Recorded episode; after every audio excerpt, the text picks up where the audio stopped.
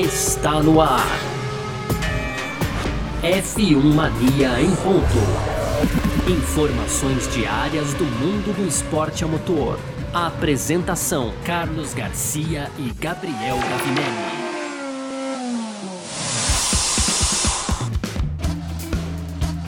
É isso então, valeu demais pela sua presença, valeu você que tá junto com a gente por aqui, porque tá no ar mais uma edição do nosso podcast F1 Mania em ponto. A gente tá sempre com você aqui de segunda a sexta, né, trazendo um pouco do que tá rolando no mundo do esporte a motor. Esse é um conteúdo do site f1mania.net, você pode entrar lá também para ficar ligado em tudo que tá acontecendo. Uh, aproveita também nesse aplicativo aqui onde você tá ouvindo seu podcast. Esse não é o único podcast do F1 Mania, né? É, tem também o nosso F1 Mania Mundo Afora lá, controlado pelo pelo Grum, pelo Léo Marçom, pelo Giacomelli também. E tem o Full Guys, né? Que fala de, moto, de motociclismo em geral aí, né? Com o Gabriel Lima e o Gabriel Carvalho, né? Moto Velocidade. Moto Velocidade. ah, lembrando que você pode também seguir as redes sociais da F1 Mania e sempre procurando por site F1 Mania. Você pode fazer sua inscrição aqui também no nosso canal do YouTube, tá bom? Muito prazer, eu sou Carlos Garcia e aqui comigo ele, Gabriel Gavinelli. Diz aí, Gavi. Fala, Garcia. Garcia. Fala pessoal, tudo beleza? Hoje então, Garcia, dia 22 de junho, terça-feira, vamos seguir falando um pouco aqui sobre GP da França, né, cara? Que corrida que a gente teve lá. É claro que um programa só ia ficar pequeno, né, Garcia? Então hoje a gente segue falando aí de estratégia da Mercedes, tem também o problemático Bottas, né, Garcia? E para fechar, então, lá nas nossas rapidinhas, a gente vai falar aqui antes no segundo bloco dos pneus Pirelli e aí fechando sim com as rapidinhas, alterações no circuito de Abu Dhabi e também o protótipo de 2022 que foi apresentado aí de forma é, informal, né, Garcia? A gente não sabe se vazou as imagens, enfim, mas de fato temos aí imagens do F1 2022, Garcia. Esses os assuntos de hoje aqui do nosso F1 Mania em Ponto. Perfeito. É sobre tudo isso então que a gente vai falar nessa edição de hoje do nosso F1 Mania em Ponto, que é nesta terça-feira, né, 22 de junho de 2021. Tamo no ar. Podcast F1 Mania em Ponto. Pois então, como o Gavinelli já adiantou aqui na abertura do nosso F1 Mania em Ponto, a gente vai falar um pouco mais ainda sobre o Grande Prêmio da França tá? É o Grande Prêmio da França que foi decidido, claro, né, na velocidade aí do Verstappen uh, e também do Hamilton, que mostrou resistência ali no ritmo de corrida, assumiu ponta na largada. A gente, como o Gavinelli bem citou ontem, não dá pra gente ignorar que o Hamilton também foi muito bem no Grande Prêmio da França nesse domingo, né? Uh, mas é, teve o fator estratégia aí, né? Teve esse componente que acabou sendo muito decisivo também, né? E vamos começar aqui, o, o Gavi, também você que tá ouvindo a gente aqui no F1 Mania em Ponto, com um comentário de Nico Rosberg. Nico Rosberg que foi campeão mundial pela Mercedes e tal, e ele hoje é comentarista e tal. Ele falou o seguinte, ah, que erro da Mercedes de novo. Quantos erros eles estão cometendo esse ano? Eles puxaram botas né? Aí é, pro box, né? Aí ele levou o, o, Verstappen a fazer o mesmo, que por sua vez trouxe o Hamilton, né? Ele falou assim: o pessoal da Mercedes criou tudo isso sozinho. O Hamilton tava quieto e tava bem na frente, né? Então o que que ele, que que ele, que que ele deu a entender aqui? Que todo mundo devia ter segurado um pouquinho mais na ponta né? É, na, na, pista, né? Então, assim, é, e, e, eu citei isso até no domingo, né? Que eu falei assim, poxa, eu acho que a Mercedes ainda tentou um undercut com o, com o Bottas ali, né? Se bem que depois a gente vai ver que não foi bem assim, mas assim, chamando o Bottas muito cedo, o Verstappen teve que, se parar, teve que parar para se defender e o Hamilton também teve que parar para se defender. Acabou nem dando certo, mas assim, se a Mercedes não tivesse puxado o Bottas pro box, talvez, e nisso a gente não pensou quando a gente fez todas as nossas análises aqui, Gavi, é, se a Mercedes não puxa o Bottas, a Red Bull talvez não puxasse Verstappen, que por sua vez a, a, Mercedes não puxaria o Hamilton, e talvez todos ficassem numa estratégia próxima do Sérgio Pérez ali, que segurou um pouco mais na pista com pneu médio, e no final ele tava lá com pneu duro em bom estado, né? Sim, sim, Garcia. É, isso é muito bem colocado, porque realmente uma coisa puxou, uma coisa levou a outra, né, Garcia?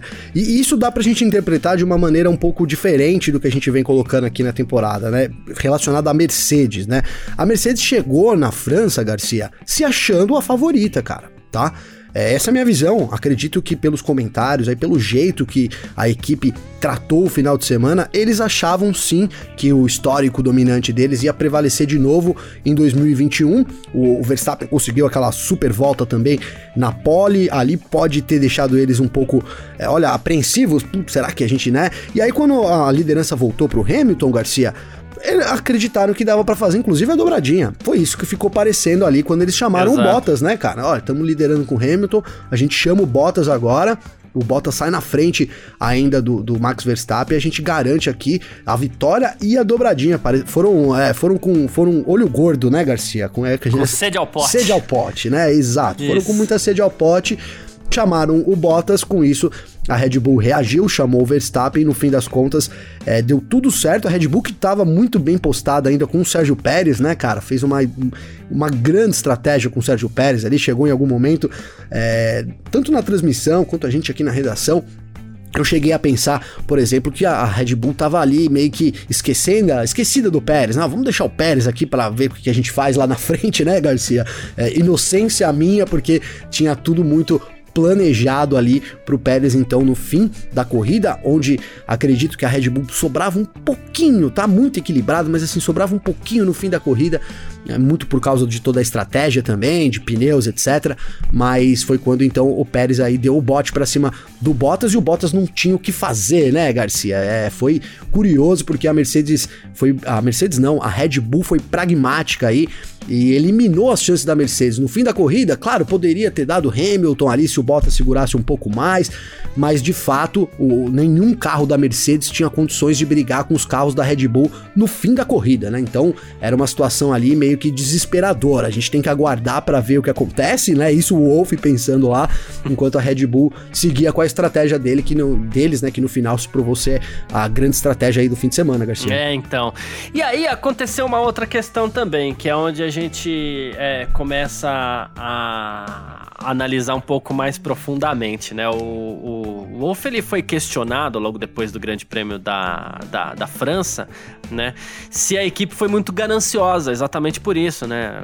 tentando fazer um undercut com Bottas ali, chamando Bottas cedo demais. É, e o Wolff respondeu o seguinte: olha, a gente na verdade não tinha escolha. O pneu do Bottas começou a vibrar demais e no final a gente estava preocupado que a vibração já passasse para suspensão. Né?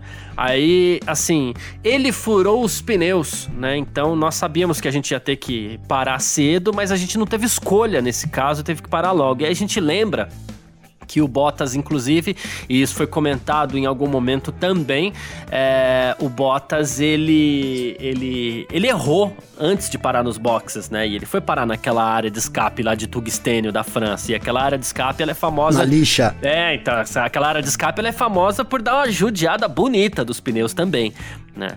E esse erro do Bottas fez ele dar uma passadinha por ali, logo depois ele acabou partindo para os boxes. Então a gente fica na dúvida também se o, o, o, esse, essa escapada do Bottas, e não é que a gente tá aqui querendo armar, apontar mil armas para cima do Bottas, não, hein? Pelo amor de Deus, mas a gente tá falando de um já fato. Já estão apontadas, é, né, Garcia? Já estão Fala apontadas, aí. é um fato que aconteceu. Ele errou antes de, antes de entrar no, no, no box, né? E, e, a gente fica também nessa dúvida. A Mercedes ela quis ser gananciosa, tentando o undercut com Bottas, ou ela teve realmente que parar o Bottas no box. É, eu não lembro de comunicação de rádio nenhuma sobre isso, mas assim, ela teve que parar o Bottas, talvez também por, por conta do, do, do, de um problema no pneu ali ocasionado por esse erro, né? Então, Garcia, isso explicaria essa, essa parada aí, né? E colocaria por terra aí esse meu comentário, que foi muito em cima da pergunta também feita pro Wolf, né? Sim, Se a Mercedes sim, sim. foi gananciosa aí, né? A gente não, não, não vai conseguir saber exatamente isso, né? Até porque, Garcia, vamos, vamos convenhamos aqui entre nós, né? O, o Wolf jamais falaria também que eles tentaram o undercut ali em cima do Verstappen, né? Que, que deu errado. Será? é, será? Não sei se ele falaria. Ele é o sincerão, mas a gente sabe que é um pouco de, de personagem do Wolf, né? A gente até brinca aqui, ó, o Wolf sendo Toto Wolf, né? É o personagem que ele assume. Não sei, tenho dúvida se ele chegaria e falar, olha, realmente tentamos algo diferente com Bottas, a gente pensou que ia ganhar a corrida, ia fazer a dobradinha e no fim das contas deu tudo errado. Tenho dúvidas, se ele falaria isso também, cara. Mas a Mercedes errou demais, né? A gente, é, quem diria a gente aí concordando com o Rosberg, né? Sem, sem querer, né, Garcia? Porque o Rosberg comentou isso daí depois até das análises que a gente fez aqui no Parque Fechado, enfim, e sempre apontando aí para esses erros consecutivos da Mercedes, que, cara, numa temporada, é um erro na Fórmula 1 já é, é muito já pesa muito. Vamos lembrar do Vettel lá em 2018, né? Com um erro que mudou completamente a trajetória do campeonato, quiçá até da carreira do Vettel, né, Garcia? Uhum. Então, erros constantes, assim, num campeonato tão disputado como esse, é, cara, é muito problema pra Mercedes, sem dúvida nenhuma, Garcia. É, então. Mas o Wolf, por sua vez, a gente falou aqui que o, inclusive o Valtteri Bottas ficou muito bravo, né? Mas que caramba, né? A gente trocou a parte oh. impublicável por um mais que caramba. Já falei que essa, essa corrida era mais pra que palhaçada, isso, né, Garcia? Isso, isso. Já falei que essa corrida era é, para duas paradas e ninguém me ouve. Ele ficou muito bravo, né? E o Wolf gostou disso, viu? É, ele falou assim: Eu adorei que ele fala o que pensa, ele não internaliza, né? É, então, assim, e depois ele até falou que, assim, ah, mas o, o, Bottas até falou que tava só deixando claro que ele, o que ele tava pensando, né? Porque ele sugeriu, na verdade, duas paradas por, no início da corrida, né? Mas o, o é curioso também, o, o, Wolf não parece mesmo ter ficado bravo, assim, ah, gostei, tem que pôr pra fora mesmo, e é isso, tem que ser participativo nessa hora mesmo, e, e o ficar bravo, às vezes a gente reclama de um comentário ou outro do Hamilton, um ou outro do Verstappen, embora o Verstappen às vezes exagere, é, mas assim faz parte também você perder a calma em alguns momentos. Né? Faz parte, faz parte, Garcia. Agora, é, olha, eu vou, vou, ser bem sincero aqui, não tô querendo, porque hoje eu tô falando mal do Wolf, né? Mas enfim, não, não é isso, não é o meu objetivo vir aqui detonar o Wolf. Mas, cara, eu senti uma não é arrogância a palavra, cara, mas uma zoação nessa, nessa frase do Wolf, sabe, Garcia? Do tipo, é bom mesmo que ele vai lá e exprima as suas vontades. No fim das contas, quem manda sou eu ele faz o que eu quero e foda-se. Desculpa a palavra, mas usei agora aqui, sabe? Não sei, cara. É, tô, tô, tô meio cabreiro aí com o Toto Wolff. O Bottas pensar o que, o que, o que né, o Bottas exprimir o que ele pensa, é bom, cara, mas no rádio, assim, daquela forma, não é bom, né, Garcia? Não tem como achar bom ali. É, foi até justo pro Bottas, foi até justo ali, o momento que ele desabafou na corrida, mas a gente critica, né? Quem, quem tá, por exemplo, aí vamos usar o Tsunoda aí que vive xingando a equipe no rádio, né, Garcia? Não é legal, né, cara? Não dá para dizer. É, o Tsunoda, que foi o Tsunoda legal, até né? porque ele xinga sem motivo, mas na maioria das vezes, né? É, então os caras estão acostumados já, né, Garcia? É. Apesar que isso é uma coisa difícil de acostumar. Eu aqui não me acostumo com ninguém me xingando, não, né, Garcia? Enfim. É, não é legal. Né? Não é legal, né? Não dá. Pra você trabalhar com um cara ali que tá toda hora, pô, e tal, isso não tem condições, né? Então é isso, cara. Eu senti um, um, um quê de ironia aí. É, não sei se ironia é a palavra, mas sabe, de zombação do Wolf. Tipo, é isso aí, pode exprimir o que você pensa aí, mas no fim das contas, quem manda sou eu nessa bagaça aqui, viu? E, mas o Wolf tava de bom humor mesmo no, no final de semana, viu? Depois na, na, na Sky Sports lá. Tava, tava animado, né? Tava o Rosberg, tava o Horner e tava o Wolf. Estavam os três juntos ali na entrevista. E o Rosberg ele deu uma cutucada no Horner. Ele falou assim: quando é que vocês vão é, falar das asas dianteiras da, da Mercedes? Aí o Wolf falou assim: pô, você tá tentando sabotar a gente aí? A gente não te pagou o suficiente quando você foi nosso piloto, não? Mandou bem, o Wolf. É, ele tava, ele tava, tava de bom humor. Ele falou isso, todo mundo rindo, no astral bacana ali e tal, então.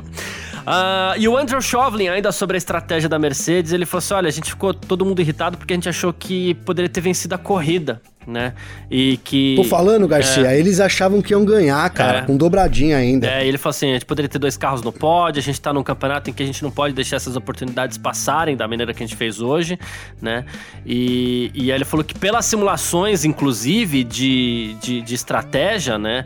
Uh, os modelos de estratégia, eles indicavam que o, que o Hamilton ia manter a, a posição, inclusive, acabou não dando lá. É, muito certo. E não ficou muito claro aqui nos modelos de estratégia se ele está falando do final da corrida ou do, do, do primeiro pit stop também, né? Que ficou aquela impressão que o Hamilton poderia, porque o Hamilton segurou um pouquinho mais na pista do que o, o, o, Verstappen até e acabou perdendo a posição. Pode ser que ele tenha falado sobre isso também. Fiquei tentando entender um pouquinho aí também do que o, o, o Andrew Shovlin quis dizer.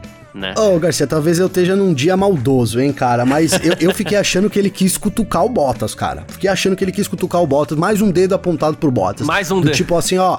É, a gente tava aqui, nossa estratégia ia dar certo e tal. E aí o Bottas, faltou ele dizer, ah, e aí o Bottas foi lá e cagou lá na entrada da chicane e aí comprometeu todo o nosso trabalho do fim de semana. Para mim faltou ele dizer isso pura impressão, tá, Garcia? Pura impressão.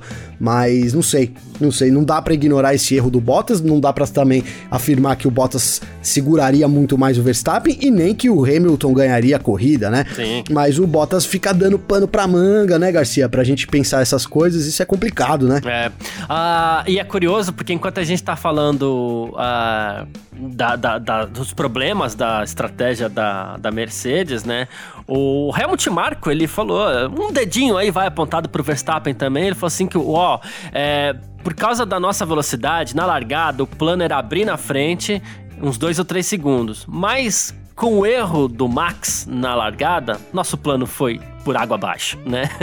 Então, assim, teve um dedinho apontado pro Max ali também, que é, e é verdade, ele, ele dificultou bastante a vida da, da, da, Red Bull no Grande Prêmio da França. Tudo isso, claro, deixou a corrida muito mais legal, né? Sem dúvida. Mas, assim, é fato que a gente não pode esquecer, o Verstappen, ele deu uma dificultada na vida da Red Bull no Grande Prêmio da França aí, que era pra ter sido, poderia ter sido pelo menos uma corrida é, bem mais tranquila pra Red Bull. Né? Poderia, né? Garcia, poderia. Eu, eu comentei aqui por várias vezes que acredito que não fosse aquele erro do Verstappen, corrida teria sido bem mais parada do que a gente foi.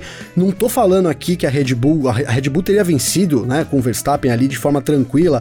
E quando eu falo tranquila, eu volto a afirmar aqui, não tô falando que ele ia dar uma volta no Hamilton, né, Garcia? Nem que, enfim, mas igual o Hamilton venceu já de forma tranquila, com 10 segundos, 5 segundos de vantagem, é tranquilo já também, se você souber administrar a corrida, né, Garcia? Então eu, eu para mim foi isso, o Verstappen dificultou bastante a vida da Mercedes, cara, e aí deu aquela esperança, né, é, da Mercedes ganhar, cara. E aí quando viu o Bottas ali falando, não, a gente vai dar o undercut, vamos se consagrar. Hum, não deu, não rolou, não foi. Não rolou. não rolou. Ah, ah, inclusive, ah, já que eu falei do Marco aqui, teve uma situação diferente aqui, ó, é, onde ele reservou um tempinho, não que, não que ele não admire, a gente sabe que ele admira, mas reservou um tempinho para elogiar um rival, né? Porque ele falou assim: olha, é, o Max foi capaz de alcançar o Hamilton a quatro voltas do final, mas aí ele teve que lidar com o talentoso Hamilton, que de repente andou no mesmo ritmo que ele aí por algumas voltas. Aí, ah, um que raro elogio que uma vitória do, do faz na vida da pessoa, né, é, né, Garcia? É, exatamente. Que a liderança não muda, olha aí. Mas é isso, vamos virar a página aqui, a gente falou mais um pouquinho do Grande Prêmio da França, das estratégias que definiram esse agitado Grande Prêmio da França, quem diria? E agora a gente parte aqui para falar de Pirelli. F1 Mania em ponto.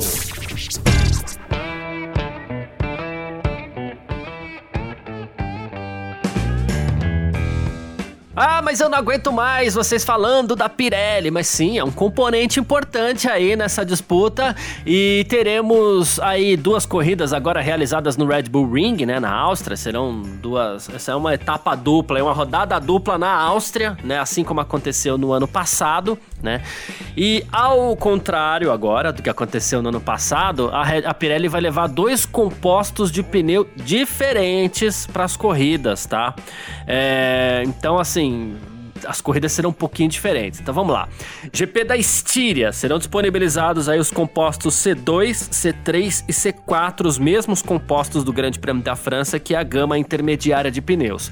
E para o GP da Áustria, que vai acontecer na semana seguinte, serão os compostos C3, C4 e C5, os mais macios tá?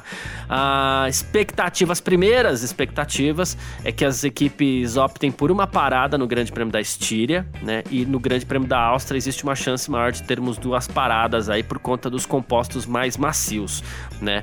A gente lembra o que? O ano passado tivemos um grande, assim, um belo GP da Áustria, né? Só que na semana seguinte tivemos o GP da Estíria na mesma pista e a corrida já foi um pouquinho mais previsível que, que a Pirelli fez para tentar evitar que isso acontecesse, por exemplo, em Silverstone, que recebeu duas provas também, Sim. né? Compostos mais macios na segunda corrida e é isso que ela, é nisso que ela aposta agora para essa dobradinha GP da Estíria e GP da Áustria, né, Gavi? É isso, Garcia. E cara, vamos lembrar aqui fazer um retrocesso aqui às duas corridas que tivemos então ano passado, né, o GP dos 70 anos e o GP é, da Inglaterra, né? Então em Silverstone, Garcia. A Mercedes foi pega ali, né? Pela uma pegadinha da Pirelli, né? Falamos muito disso aqui. e a Pirelli prepara a mesma pegadinha para 2021, Garcia. Mesma. E, e, agora a diferença é que a Mercedes ainda não tá. Se, se, se dá para dizer que tem alguma equipe em alta, é a Red Bull e a Mercedes não tá mais em alta, né, Garcia? Isso. Cara, isso vai alterar bastante a abordagem aí, é, sem dúvida nenhuma das equipes, óbvio, né? Pneus, pneus diferentes, muda tudo a estratégia também, mas o que eu quero dizer é no sentido de preparação, cara. As equipes vão ter. Não, não vai dar mais para você manter a, a, preparação igual pro, pro mesmo final de semana. Né? E, e, a gente vale destacar, cara, que eu, eu vi um pouco de vantagem para Mercedes com pneus é, mais, mais desgastados, apesar de achar que a Mercedes, para Red Bull, Garcia, vantagem para Red Bull com os pneus mais desgastados, apesar de achar que a Mercedes consegue controlar um pouco melhor os pneus, né, cara? Então, é realmente, e aí você muda a gama, dá para imaginar uma primeira corrida um pouco mais para Red Bull, é, a segunda um pouco mais para Mercedes, mas é, realmente são dois finais de semana diferentes aí na, na Áustria, viu, Garcia? É, então, é, isso é, acaba com um fator preocupante, né? Que assim, ah, a, vamos supor que a Mercedes domine e, e o Grande Prêmio da Estíria semana que vem, é, nesse final de semana. A gente já ficaria com a expectativa que ela dominaria o final de semana seguinte também. O que, que dá para fazer de diferente? Trocar os pneus. Afinal de contas, você não consegue, por exemplo, controlar o clima, né? Você não, não tô nem falando Exato. de chuva, Boa. você não consegue fazer com que no Grande Pô, Prêmio. O Eccleston queria, né, Garcia? Botar uma chuva é, artificial, mas não deu certo. O Eccleston queria, mas a gente não consegue controlar, por exemplo, o Grande Prêmio da Estíria com calor e o Grande Prêmio da Áustria com frio. Não dá. Sim. Né? Sim. Não precisa nem da chuva para mudar muito, porque às vezes é uma, uma, uma condição ah, de é. temperatura é. muito diferente já mudaria isso. Então, como não dá para controlar essa questão, vamos no pneu, né? Que é o que deve acontecer. Sinto algo parecido com você, talvez uma vantagem para Red Bull, principalmente na segunda etapa, com esses compostos mais macios, né? Lá no GP da Áustria. Sim. E, e já começa a ficar com dó da Ferrari nesse Grande Prêmio da Áustria, porque a Ferrari tem tido pensado. muito problema. A Ferrari tem tido muito problema com os pneus. Ela veio bem em Mônaco e Baku, muito também por conta do, do, do da característica das pistas, né? Não, não se gasta tanto assim. E mas Grande Prêmio da Áustria é uma pista que vai gastar pneu um pouco mais com pneu macio, a Ferrari vai ter problema, hein? Ah, a Ferrari vai ter problema, né? Ano passado foi muito ruim o, o Grande Prêmio da Ferrari né, na Áustria, né, Garcia? Então, os dois foram péssimos.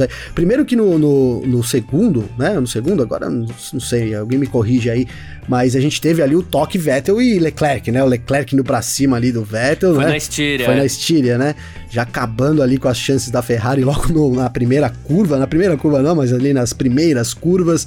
Então, e, e, sim, não é um circuito que favorece a Ferrari, que tem muito problema, cara. A Ferrari tem muito problema em regular os pneus e manter aí a janela, né? Que é o que os pilotos dizem, aí manter uma janela boa dos pneus. A gente viu, cara, lá na França foi realmente sofrível. Aí o, Leclerc, né? Acho que foi quem mais sofreu com, com essa degradação excessiva dos pneus. E, cara, se na, na, primeira corrida a Ferrari vai ter, um, digamos que um descanso, porque na segunda, com pneus mais macios, é, não sei, aí o pessoal tá falando em duas paradas, cara. É, depende da temperatura, se estiver muito quente, Garcia, dá para imaginar até é, é, é, dois stints, duas paradas então, né? Duas ou três paradas, três paradas acho que é demais, mas pelo menos duas paradas aí para Ferrari é, no calor deve ser, deve ser uma, uma regra aí. Ferrari não consegue render com os pneus aí é, é o grande problema da equipe, né, Garcia? Já declararam que é. deve durar todo 2021, então já vamos. vamos é, né? o Binotto falou, ele falou assim: esse é um problema que a gente vai ter que estudar muito, porque no fim das contas, talvez isso só se resolverá pro ano que vem, né? Então eles não estão esperando lá é, muita coisa, não, infelizmente também. E aí já dá para pensar, hein, Garcia, que talvez eles estejam querendo mudar a chavinha já também, né, cara? Você chega num ponto ali que você fala, puxa, né, já era, vamos mudar. A gente tem falado disso, quando que vai mudar a chavinha para 2022, né? A gente tá num ano aí muito importante. É, claro, é pura especulação, puro achismo da minha parte, mas já começo a ver a Ferrari mudando a chave, né? Chega num problema ali muito grande que não consegue ser resolvido. Qual é a solução? Foco no ano que vem que as coisas podem ser melhor. Não sei. Sim. Para mim a Ferrari tá caminhando para isso já. Perfeito, é. E ainda nessa questão dos pneus, né, pra gente encerrar esse assunto, o Safnauer voltou a responder a, a Pirelli, dizendo que uh, não, não, não andou abaixo da, da pressão recomendada pela empresa italiana aí, né, que fornece os pneus porque a Pirelli continua assim dando a entender que isso possa ter causado os problemas de estouro de pneu tanto do Stroll quanto do Verstappen lá no Grande Prêmio do Azerbaijão. Talvez vai rolar um, um, um, um bate-boca por algum tempo ainda, né? O Safnauer até falou assim, ó, nós sabemos exatamente o que fazer, provamos isso, né? Ele falou assim, agora temos uma diretriz técnica, né, com pressões de pneus mais altas, aderimos a ela e ainda assim fizemos de novo um trabalho muito bom com os pneus, né?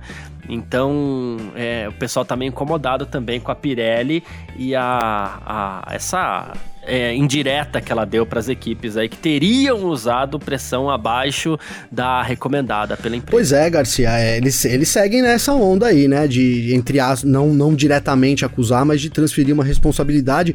É, como, na verdade, foi isso, porque eles já dizem que de produção não teve nada, não foi nada, né? Não, nada que tenha possa ter sido originado pela, pela má fabricação do produto. Cara, o ruim de toda essa história, né? Até aqui nós estamos chegando no fim do, do, do, bloco sobre a Pirelli. É, cara, eu, eu considero isso tudo um, um protagonismo excessivo, cara, da, da, fornecedora de pneus, sabe? Tudo bem, os pneus ali é, são 25% do carro, vamos colocar aí, né? É responsável por fazer toda a máquina rodar, então é muito importante mas é um protagonismo excessivo na minha visão, sabe? A gente tem uma fornecedora só, seria algo para é, minimizar isso, de, de certa forma, você tem uns pneus ali bom para rodar. É, não sei se é também estratégia da Fórmula 1 e da Pirelli, dificultar um pouco no quesito pneus também, mas é, na minha visão é um protagonismo um pouco excessivo. Cara, também não foge da, não foge da normalidade. Na Fórmula 1 sempre foi problema pneu, né, Garcia? Também não tô aqui, né, não, não é, tô então. falando que é um problema novo, né? Mas acho um pouco excessivo isso, essa, essa, esse protagonismo demais. É sempre muito Pirelli é, e não tem como fugir, né? Não tem como fugir. A gente se depara com situações aí que realmente a Pirelli é responsável. É mais uma dessas, cara. E, enfim, é isso aí. Ano que vem, 18 polegadas ainda, pneus novos, sei lá, né? Não dá pra gente eliminar esse protagonismo também no ano que vem, não, viu, Garcia? Boa, perfeito. Ah, mas é isso, a gente falou aqui da Pirelli nesse nosso segundo bloco do F1 Mania em Ponta. A gente parte agora pro nosso terceiro bloco. F1 Mania em ponto. E nesse nosso terceiro bloco, agora a gente parte para as nossas rapidinhas aqui para você ficar sempre muito bem informado, né? E eu falei da brincadeira que o Toto Wolff fez com o Rosberg no último domingo, lá quando ele perguntou sobre as asas dianteiras da Mercedes e tudo mais, né? É... Primeiro, né? A... a... a... O Christian Horner já admitiu que, que, que vai para cima da Mercedes, né? Ele falou, pô, a FIA introduziu um novo teste na traseira, então a gente presumiu que em algum momento eles vão fazer o mesmo com a frente do carro. E todos nós sabemos, a frente do carro é ainda mais sensível do que a asa traseira. Então ele falou o seguinte: isso é muito importante, então agora a gente quer ver para onde a FIA vai, já dando a entender, admitindo que ele pode acionar a Federação Internacional de Automobilismo aí para para tentar ver como é que tá a, a, legalidade da asa dianteira da Mercedes, já que eles foram tão questionados sobre a asa traseira, não é, Gavi? É, Garcia. E, e olha, tá com a, com a faca e o queijo na mão, Horner, né, Garcia? Porque a, a, Red Bull foi lá, aprovou, mudou o que tinha que mudar, né? A Red Bull mudou a sua asa aí, trabalhou nisso bastante para mudar rapidamente, inclusive, passou no teste. Então agora vira tudo para Mercedes e aí a Mercedes é que vai ter que passar no, nesse teste, cara. Acho que é mais um, mais um problema aí para Mercedes, hein? Se é que se é que se justifica, Garcia, os, os, as alegações aí da Red Bull, que aparentemente se justificam, né? De imagem, aparentemente sim. Elas, eu vi um, uma uma reportagem, acho que no F1 TV, é, onde mostrava ali a, ela entrando na reta com uma câmera bem na asa dianteira, sabe, Garcia? E quando ela entrava na reta ali pela imagem, o comentarista estimou em um centímetro, cara, ela baixava, né? É bastante coisa. Você no visual você vê ela baixando assim, sabe? Aí quando ele freia, ela volta pro lugar. É, a gente bate aqui que não tem como a peça ser totalmente é, rígida, né, Garcia? Mas ali, claramente, na, na asa dianteira da Mercedes, era um sistema pensado sim para poder fazer esse, esse, esse movimento aí, dar mais, aerodin é, dar mais sustentação, digamos, para a equipe, né, Garcia? Cara, problema para Mercedes, viu? É claro que a gente mantém aqui aquela ideia, né, de que a, a, a, se, se houve um teste e o carro passou, não adianta você mudar o teste durante a temporada, mas ao mesmo tempo, a própria Mercedes abriu essa, é, esse, esse é o problema, né, questionando Garcia? a asa traseira da Red Bull. Ela chamou esse problema para ela, né? É, porque aí eles mudaram o teste e a Red Bull passou no novo teste, né? E aí essa, essa é. regra fica meio. Né, também concordo que, assim, puxa, se você coloca um teste lá no começo da temporada e, e aí, né, a equipe passou no teste então tá certo, mas a Mercedes achou que não, foi lá ainda protestou, eles criaram um novo teste, então abriu esse precedente, né, cara? Agora para ter um teste também é, na, em qualquer outra peça, e principalmente da Mercedes tá nessa briga direta. A Red Bull vai bater em cima disso, e aí a FIA também não, né, aparentemente não tem muito o que fazer, né, Garcia? A não ser realmente realizar um novo teste, cara. É. Ah, e olha só, Gavi, novidade em Yasmarina, hein? A gente vive falando aqui, né, que, que ó, ó, o Grande Prêmio de Abu Dhabi costuma ser o mais chato da temporada, anticlímax, geralmente tá tudo devolvido, a gente ainda vai para aquele traçado chatíssimo, né? Pois bem, Abu Dhabi vai mudar o seu traçado em duas sessões do circuito para tentar, né, favorecer as ultrapassagens aí na última etapa da temporada, tá? É, segundo os administradores aí do circuito, o traçado já está aprovado, as mudanças vão começar em breve, né? Não foi apontado exatamente quais curvas serão afetadas, né? Mas deve acontecer essa modificação na pista nos próximos meses aí para receber o Grande Prêmio de Abu Dhabi do próximo ano. A ideia é criar oportunidade para os carros andarem próximos, mais oportunidade de ultrapassagens e até uma prova mais rápida também, olha só, né? Ah, segundo o racefans.net Ufa, se, se, se comparecer, hein, Garcia? É tudo que a gente quer ali, hein? tá precisando de tudo isso, é. né? O carros mais próximos, oportunidades e ultrapassagens, a corrida também é longa, cara. De acordo com o Race Fans aí, uma das mudanças realizadas seriam nas curvas 4, 5, 6, que seriam substituídas por uma única curva, além de um grampo também substituindo as, as curvas 11, 12, 13, 14. Inclusive é muita curva lá em Abu Dhabi, né? É, pelo lance do Race Fans aqui, eu não vi no que pode ajudar, tá? Vou ser honesto aqui. Mas é, esse do Race Fans não é o, o, o o oficial, né? Então a gente, então a gente aguarda um pouquinho para ver quais mudanças serão feitas, que é, até porque é uma coisa que a gente sempre questionou, né? Pô, é um lugar maravilhoso, é um lugar luxuoso, tem muito dinheiro lá, porque os caras não dão jeito de mexer nessa pista aí, né? Então, Parece que agora vai rolar. Cara, é impressionante como a, a, o paddock da Fórmula 1 ouve o nosso podcast, hein, Garcia? Eu fico honrado aqui, cara. É. Tempos aí foi o Zafnauer, agora o pessoal da, da Yas Marina também. Alfa Romeo também, Alfa né? Romeo, contratou matou o cara. Óbvio que brincadeiras à parte, né, Garcia? Cara, eu, eu, vi, eu vi alguma mudança sim, viu, Garcia? Claro que eu tô, eu tô olhando aqui agora pra foto do Racing Fans, que tá lá no site do F1 Mania também. Você pode entrar lá, Abu Dhabi mudará o traçado para ajudar as, as ultrapassagens. Esse é o título. E tem lá a foto do novo layout da pista, cara. É, dá pra gente imaginar, é, ali aqui, aqui não tem os DRS, ele, eles são dessas duas retas aqui, né? Que com a ajuda. A gente, a gente já teria ultrapassagem ali com DRS, né, Garcia? Mas talvez você crie uma zona maior, né, na saída das curvas. Talvez a, a, a aproximação não mude tanto, mas eu vejo um pouco é, alterando aí a saída das curvas, quem sabe os, os, pilotos podendo sair mais perto e aí a gente tenha mais ação de pista, cara. O fato é que Abu Dhabi é complicado, porque mesmo eles alterando essa, essas curvas aqui, ele, a gente é, né, se seguir esse padrão da Racing Fans, duas curvas em 90 graus seriam eliminadas, né, Garcia? Uhum. Duas, três curvas seriam eliminadas. Essas curvas de 90 graus é o grande problema lá de Abu Dhabi, né, cara? Que torna um negócio ali é. muito travado, né? É, agora só realmente na pista pra gente poder ver o que dá a impressão é que se seguir esse modelo da Racing Fans, vai, os pilotos vão ter mais saída, né? E talvez condição de atacar é, melhor ali do que as saídas de 90 graus, que é realmente bem complicado. É, é, que a primeira mudança eu vejo uma curva um pouco aberta, ou talvez até mais rápida, né? E com a atual configuração aerodinâmica desses carros, talvez eles não consigam fazer isso muito próximos uns dos outros, né? O claro que ano que vem isso deve É mudar. E aí eles vão para duas curvas rápidas para ir uma freada em 90 graus. Por isso que principalmente essa primeira mudança aqui eu não vi tanta é, diferença assim. A segunda um pouco mais antes da, de uma das retas ali, né? Da reta maior, inclusive, né? Que é uma freada já um pouco mais forte que talvez facilite para os carros entrarem mais juntos nessa, nessa reta. A segunda já muda bem. A primeira é que eu não, não sei se me agradou não, caso seja esse o traçado, o traçado ah, oficial mesmo. Boa, boa. Vale lembra, destacar isso, né? Que o traçado, os organizadores não divulgaram, né? É uma projeção aí Isso.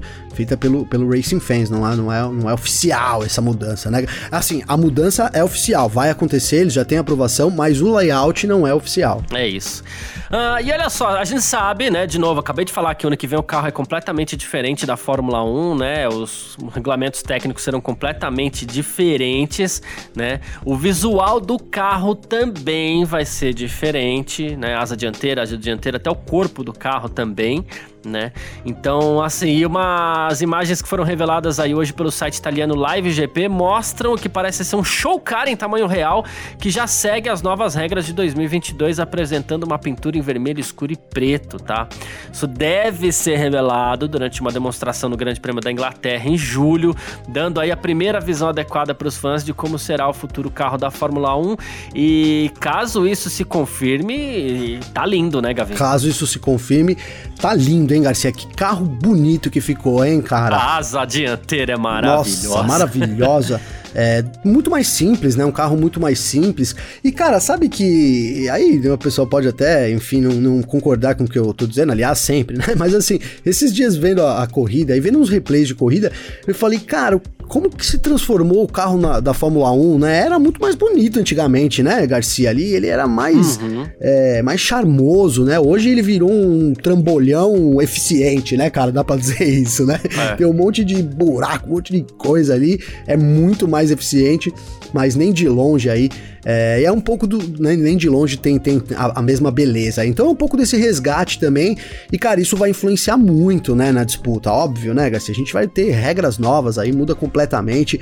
É, então, essas peças um pouco é, padrão, né, que é o desejo da Fórmula 1, vai trazer aí é, grandes novidades pra Fórmula 1, cara. E, no- de- e a gente vindo de uma temporada tão boa, né? Então fiquei muito animado com, esse, com essas novas imagens, viu, Garcia? O carro vai ser exibido, inclusive, numa apresentação lá em Silverstone esse ano, ali, já explicando sobre as regras de 2022, que é quando a gente deve começar a ter mais informações também, né, Garcia? Exatamente. Um carro que parece menor ali também, um carro que parece mais é, menor no sentido de como é que mais aquele sentido de baratinha que se enfia mais em qualquer buraco. Sim. Então para as pistas mais estreitas ali pode ser que ele tenha mais eficiência também para deixar uma corrida melhor.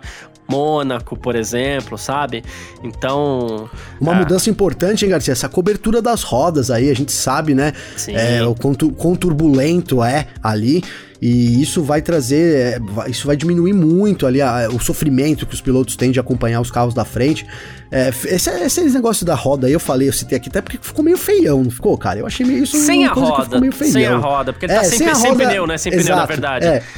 Exato, é, sem como o pneu tá sem o feião, fica né? Depois estranho, não- é. É, mas depois a gente não vai nem- acabar que nem vai conseguir ver, porque vão entrar rodas 18 polegadas ali ainda, né, Garcia? Bonitas também, diga-se de passagem. Lindas, lindas, lindas. É, e assim, o carro passa a ter, é, depender mais do efeito solo do que, do que aquela aerodinâmica das asas, também menos ar sujo. Tô, tô, tô, E- Essa aposta tô no- otimista. sim, essa aposta no efeito solo é a grande aposta, né, Garcia? O retorno, é a grande né? aposta. É a grande aposta. Dos caras. Tomara que. E, Exatamente. cara, tem tudo pra dar certo, né? Tem tudo pra dar certo mesmo. É, quando começou essas regras lá, em, né, um pouco, uns dois anos atrás, mais ou menos, Garcia, eu fiquei muito cético, cara. Eu falei, jamais que as equipes vão aprovar isso daí, cara. Jamais. Né? Esse negócio padrão. Ser bem a verdade. Mas no fim das contas, os caras conseguiram a aprovação, vai sair aí as equipes todas dentro. Então, cara. É isso, tem muita gente reclamando aí que, que, né, daquilo que às vezes a gente reclama aqui um pouco também do DNA da Fórmula 1, mas cara, é o mundo tá em evolução, constante evolução, né, Garcia? A gente tem que acompanhar a evolução, não tem, não tem muito o que fazer não. Boa. Uh, Michael Masi comentou aqui os incidentes do Verstappen, do Bottas e do Pérez ainda no Grande Prêmio da França, né? O... Só recapitulando rapidinho, o Verstappen escapou na largada e não voltou aonde havia a sinalização. O Bottas não escapou da pista depois também. Uh, a gente até falou aqui, né? Ele não voltou onde tinha sinalização e teve o, cara, o caso do Pérez também com a ultrapassagem do Bottas. Então vamos lá. Sobre o Verstappen, segundo o Michael Masi, diretor de provas, a situação da pista na saída do Max foi analisada e o local onde ele saiu da pista. Fisicamente era impossível seguir a rota prescrita. Essa rota foi baseada no que no, que no passado era o lugar mais comum onde os pilotos saíam na curva 1. O momento foi revisto julgado. Ele desacelerou, perdeu uma posição e retornou à pista em segurança. Sobre o Bottas, é, ele falou assim, ó, é, aquele momento foi analisado imediatamente, considerando onde ele saiu da pista, ele escolheu a opção mais segura, perdeu muito tempo, voltou à pista de forma segura, nenhuma ação foi tomada, né? É, no entanto, esse foi anotado como um de seus três avisos antes de eventualmente ser mostrada uma bandeira preta e branca de advertência, mas no resto da corrida ele não cometeu mais erros. E sobre o Pérez, ele falou assim, ó, foi julgado que ele já havia completado a ação de ultrapassagem no momento em que ele saiu da pista. Os comissários avaliaram que ele retribuiu qualquer tempo ganho imediatamente depois, então não acharam necessário mais nenhuma ação. Perfeito. Explicações do Masi. Perfeito, cara, perfeito. É, o lance do Verstappen ali também tem isso, né? Eu vi, eu, até foi um comentário de um vídeo do Em Dia de hoje, né? E também eu, eu respondi isso, que é, mesmo o Verstappen sendo considerado culpado ali, vamos dizer assim, Garcia, ele não receberia uma punição imediatamente, né, cara? Vale destacar isso, né? É, a punição, como mesmo o, o Maz disse com relação ao Bottas, foi ele, ele era anotado e é uma das três que os pilotos podem fazer. Essa é a regra que tá valendo nesse ano, né, Garcia? Isso não, é, não muda Sim. de corrida para corrida, né? Então, mesmo que o Verstappen fosse considerado culpado ali, né, que ele foi no caso absolvido pelo diretor, pelo diretor de prova, mas ele não seria imediatamente punido, ele receberia ali um aviso e não poderia mais fazer isso, né? E, e aí sim na terceira vez, então, é quando vem a bandeira preta para aí vir a punição, né, Garcia? Então tem esse processo aí para percorrer também. Vale a gente destacar isso daí, cara. É, perfeito. Muito bom. Bom, quem quiser sempre conversar com a gente por aqui na no nosso F1 Mania em Ponto, né? Conversar comigo, conversar com o Gavi, pode sempre acessando as nossas redes sociais por aqui. Como é que faz falar contigo, Gavi? Garcia, comigo tem o meu Twitter, que é arroba G Gavinelli, com dois L's, ou então meu Instagram, arroba Gabriel Underline, com dois L's também, Garcia. Perfeito. Quem quiser conversar comigo, meu Instagram, arroba Carlos Garcia FM e meu Twitter, um pouquinho mais fácil, arroba Carlos Garcia. Sempre muito legal a gente receber as mensagens aqui, conversar, bater um papo e tudo mais. A gente não tá citando todo mundo, mas tá lá, tá conversando, tá sendo legal, tá certo? Valeu mesmo. Muito obrigado todo mundo que ficou com a gente até aqui. Obrigado mesmo. Você que está sempre também conferindo todas as nossas edições do F1 Marinho em Ponto. Grande abraço e valeu você também, Gavinelli. Valeu você, Garcia. Obrigado a todo mundo que acompanha a gente. Tamo junto, semana de corrida. Logo aí, mais informações sobre a Áustria também. E é isso, cara. Um grande abraço e até mais. É isso, tamo junto. Tchau. Informações diárias do mundo do esporte a motor. Podcast F1 Mania em ponto.